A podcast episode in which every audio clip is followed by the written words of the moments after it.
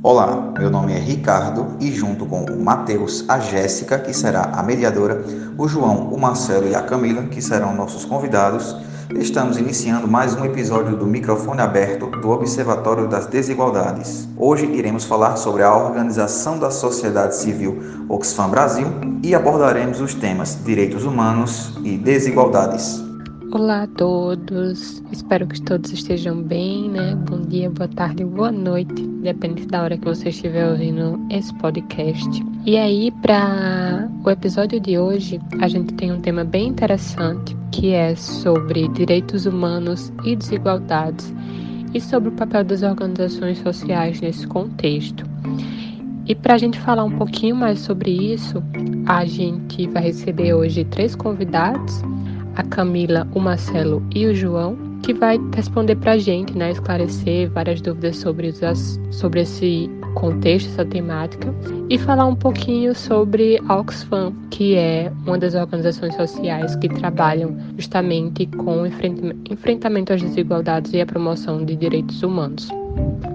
E para a gente começar a dar início a esse papo, é, a primeira convidada de hoje é a Camila e a Camila vai trazer um pouquinho mais para a gente do, desse contexto né, em que as organizações sociais estão inseridas, que é a promoção de direitos humanos e o enfrentamento às desigualdades, né, que é um tema super relevante para a nossa sociedade hoje, considerando todo esse contexto que a gente está vivendo. E aí, Camila, eu queria saber né, um pouquinho da sua percepção é, e como a gente está é, envolvido hoje nesse tema.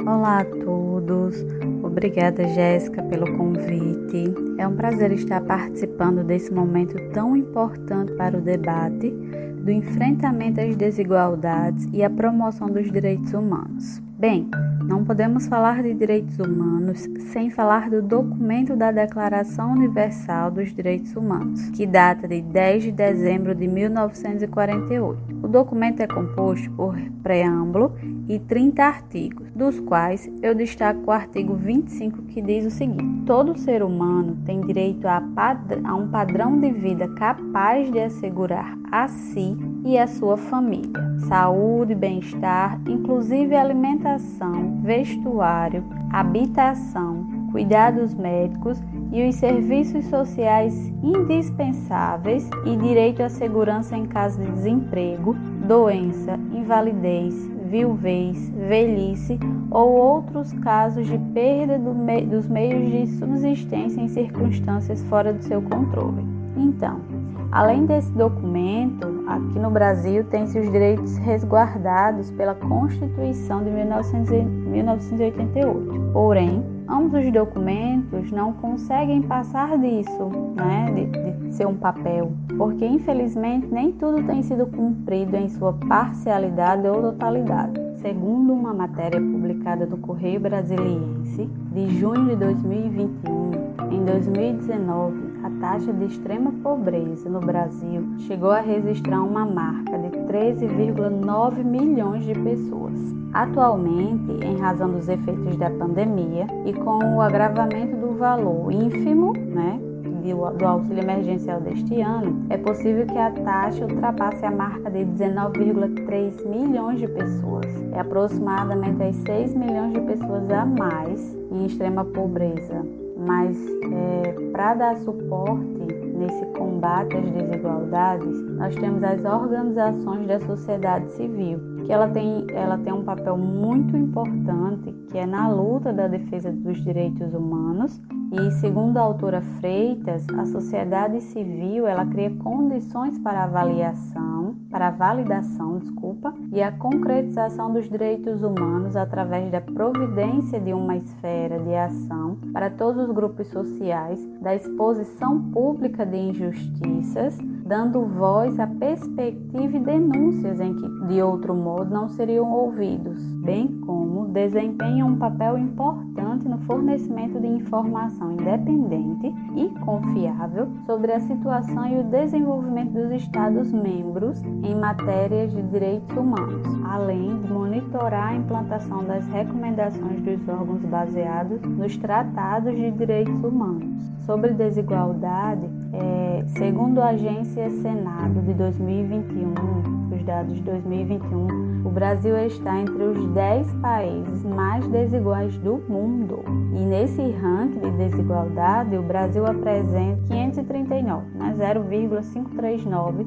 pelo índice de Gini, com base em dados de 2018. E o índice de Gini ele mede o grau de concentração da renda no grupo a ser avaliado. Então, a variação numérica é de 0 a 1, sendo 0 quando todos têm a mesma renda e 1 representando o extremo oposto. Então, com esse resultado, o Brasil fica enquadrado entre os 10 países mais desiguais do mundo, sendo o único latino-americano na lista onde ficam os africanos. O Brasil é mais desigual, tenha noção disso, é mais desigual que o Botsuana, com 0,533 pelo índice de Guiné. E ele é um país pequeno, é, vizinho à África do Sul, e ele tem pouco mais de 2 milhões de habitantes. Né, em comparação com o Brasil, mais de 200 milhões de habitantes. Então, assim, as organizações sociais elas possuem papel-chave na redução das desigualdades, dado que o Estado não consegue atender a população. Então, no Brasil, as organizações sociais são um instrumento amparado pelo Estado que acabam tendo atuação responsável e comprometida com a construção de um país menos desigual, como apontado por Kátia Maia em uma entrevista para a Fiesp. E Jéssica, essa foi a minha contribuição para esse momento e muito obrigada mais uma vez. Muito obrigada, Camila. Realmente a gente vai sair desse papo com muitos aprendizados e, de fato, assim, tipo, a gente reconhece demais a importância das organizações sociais e desse contexto. E aí, até voltando um pouquinho nessa né, discussão, eu queria chamar o João para poder falar para a gente, assim, em linhas gerais, né, como as organizações sociais é, tem sido criado esse movimento, como ele surgiu, qual a sua história, é, como é que eles se organizam, né? Se de fato é uma associação, uma fundação, tem a ver com ONG ou não tem, e principalmente, né? Quais são os seus objetivos e quem é que pode participar de uma organização social. Olá, Jéssica. Obrigado pelo convite e pela oportunidade de poder falar um pouco sobre as OSCs. Bom, o termo OSC nasceu na década de 90 no Banco Interamericano de Desenvolvimento, conhecido como BID, e denomina organizações que desenvolvem projetos sociais com o objetivo de beneficiar a sociedade, sem fins lucrativos. E a OSC que estamos conversando, que é Oxfam Brasil, surgiu pela união de pessoas em prol de um único objetivo em comum, que atuam e acompanham o movimento de esforço global e contínuo, cada vez mais necessário, que é o combate à pobreza, à desigualdade e às injustiças socioeconômicas. A associação que estamos falando, enquanto uma OSC, desenvolve atividade de interesse público, visando a garantia de direitos, implantações de políticas públicas e a democratização da sociedade e do Estado. Ela tem como objetivo específico atuar em parceria e aliança com outras OSCs e setores da sociedade civil brasileira, promovendo o engajamento público, realizando campanhas e incidir em setores públicos e privados, atuando em três frentes temáticas: o setor privado, desigualdades e direitos humanos, além de envolvimento com questões relacionadas à juventude, gênero e raça. Obrigada, João. Suas respostas foram bem esclarecedoras. E agora que a gente já ouviu falar um pouquinho desse contexto, de direitos humanos e desigualdades já sabe o que é uma organização social. Eu queria chamar agora o Marcelo para falar um pouquinho da Oxfam, né, que é uma organização social que trabalha justamente no enfrentamento às desigualdades e na promoção de direitos humanos. E aí, como é que essa organização vem trabalhando e contribuindo para essa temática, Marcelo? Olá, Jéssica. Olá a todos.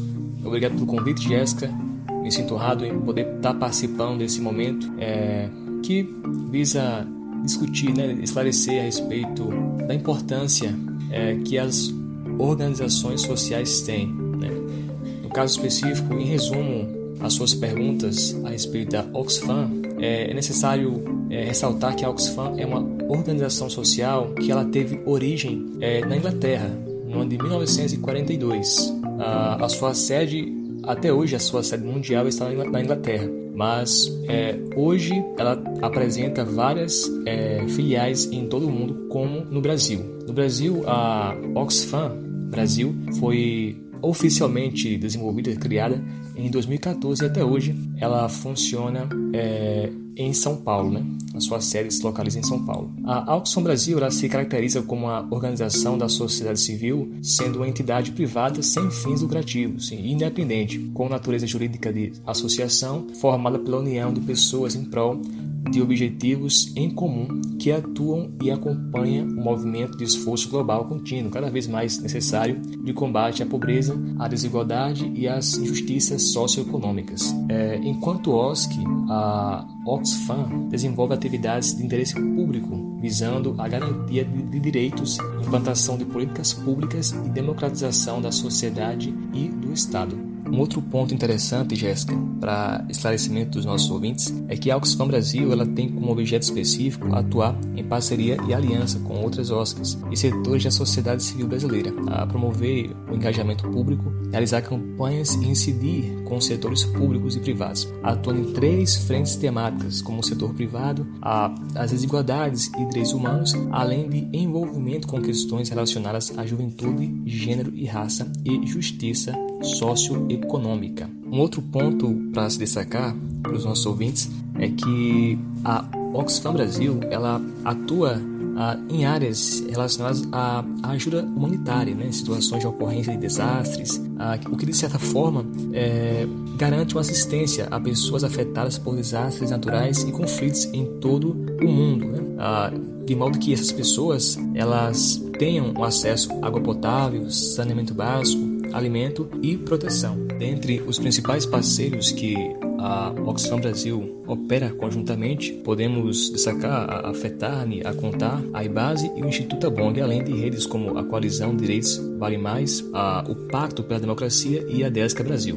No que se relaciona às principais ações é, realizadas pela Oxfam Brasil, é, destacam-se o, o, projeto Juventudes nas Cidades, realizado há anos em São Paulo, Rio de Janeiro, Recife e no Distrito Federal, em conjunto com mais seis OSCs. Ah, nesses projetos, a Oxfam e outras organizações promovem nessas cidades ações como oficinas e formação para informar os jovens das periferias sobre temas como saúde mental, mobilidade urbana, racismo, direito à cidade, economia solidária e trabalho. Uh, essas ações elas também promovem consultorias técnicas, auxiliando jovens profissionais, além de promover atividades organizadas pelos próprios grupos de jovens, como feiras e produtores locais, eventos culturais e venda de produtos. Então é isso, Jéssica e ouvintes. Essas foram as minhas considerações a respeito da Oxfam Brasil. É, espero ter esclarecido para todos os nossos ouvintes e população em geral a respeito da importância que a Oxfam Brasil